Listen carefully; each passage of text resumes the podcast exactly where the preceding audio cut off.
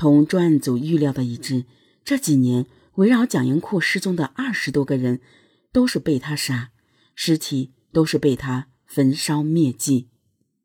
让人震惊的是，所有凶案现场居然都在蒋英库的公司，甚至办公室里。蒋英库的身份是检察官，这在小小的赵东市还是颇有面子的。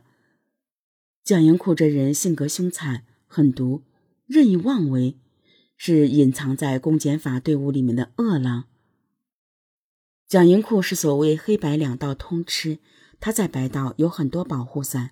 包括公安局副局长，黑道上蒋英库也颇有恶名，还养着一帮歹徒做小弟。蒋英库以陶瓷公司这个合法实体做掩护，先后纠集蒋英权、蒋万忠、刘一东、蒋树元、刘德、王英利等人进行杀人、抢劫犯罪，逐步发展成为具有黑社会性质的犯罪组织。蒋英库成了老大。蒋英库为控制该组织成员，对下属非打即骂，甚至杀死不可靠的手下，使该组织其他成员对蒋英库存有惧怕心理。在赵东市四道街的南直路的拐角处，有一幢高高耸立的陶瓷大厦，这里是蒋英库的老巢。在它的南侧三百米，新立小学的北侧有一个大院儿，常年紧闭大门。这里从来不向任何人开放。院内两条大狼狗虎视眈眈，令人望而却步。在院内左侧有一栋低矮的平房，这里就是蒋英库经营数年的小渣子洞。有一个角门可通往院内的车库，在车库的一角有一个炉子，这里就是蒋英库用来杀人焚尸的魔窟。整个院子神秘莫测，阴森恐怖。九二年下半年，蒋英库个人筹建陶瓷公司，为了弄钱，他便紧锣密鼓开始筹建陶瓷大厦。他以陶瓷公司这块招牌做诱饵，取得了开发陶瓷大厦的承包权。其实，陶瓷公司是一个空壳公司。一开始建陶瓷大厦是蒋英库精心策划的一个骗局。他从银行骗贷数百万元建成了大厦。对于如何还款，蒋英库却从来没有考虑过。他将大厦内的摊位逐一出租，收取租金，收入颇丰。大厦完成后，某建筑公司工长孟宪明承包了大厦的装修工程。在大厦施工期间，孟宪明投资资金数十万元，又从各关系单位赊购的红砖、钢材、水泥等建筑材料五十余万起。再加上工人的施工费二十多万元，加在一起上百万元。竣工后，孟宪明找蒋英库结算讨要这些款项，蒋英库以黑老大自居，根本无意给钱，对孟宪明多次恐吓欺骗。但是工程一完工，工人货主都上门找孟宪明追债，已经垫付所有积蓄的孟宪明也是没有办法。只能硬着头皮顶住蒋英库的恐吓，天天跑陶瓷公司的办公室要账。蒋英库勃然大怒，认为孟宪明不识相，自己找死。一边让贾勇、刘德等人拖住孟宪明，一边加紧实施处理孟宪明的计划。孟宪明身处危险中，尚未察觉。一九九三年十月六日。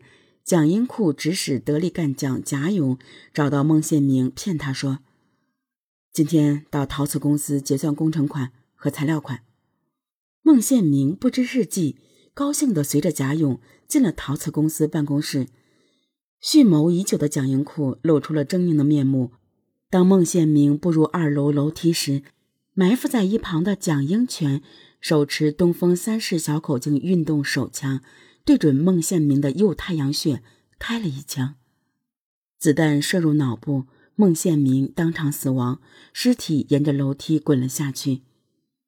杀人以后，蒋英库狞笑着看着孟的尸体，骂道：“让你要钱，现在去阎王爷那里要钱吧。”由于第一次杀人，对于如何处理尸体没有经验。副手贾勇对蒋英库说：“把尸体运到城外埋了吧。”不行，被人发现就完了。贾勇略加思索，要不埋在锅炉房地底下？听到贾勇的这句话，蒋英库突然有了一个想法，干脆用锅炉把尸体烧了。贾勇略有所思的问：“尸体太大，能塞进去吗？”把尸体卸掉，一块一块的烧。蒋英库咬着牙，恶狠狠地说：“夜幕中，蒋英库和他的杀手们将尸体大卸八块，扔进锅炉，焚尸灭迹。鲜血四溅，锅炉上、墙壁上、地面上，留下了满是罪恶的痕迹。尸体足足燃烧了三个多小时，锅炉上方的烟囱。”被烧得布满了火光，似乎是孟宪明在表述他对命运的不屈。当众人打开锅炉时，锅炉内除了人的少许头盖骨外，剩下的只有灰烬了。蒋英库捡起一块头盖骨放在地上，一脚踩了下去，将其碾成了粉末。这是蒋英库第一次杀人，对于如何善后，他早已想好了。第二天，蒋英库指使贾勇等人向外放出风，说：“孟宪民的账已经结清了啊！”工人和货主一听说孟宪民的账已经结算，追着找孟宪民要钱，但是找遍了城乡不见他的踪影，人们都怀疑他卷款私逃了。过了几天，蒋英库又放出风来说：“孟宪明携巨款逃到了四平，公司有人看见他。”在四平某宾馆，与他的小情人在一起花天酒地。大家听后信以为真，以为孟宪明故意赖账逃走。债主一怒之下来到孟家，见啥拿啥。愤怒的债主将孟家洗劫一空，最后孟妻也被轰出房子，露宿街头，其状惨不忍睹。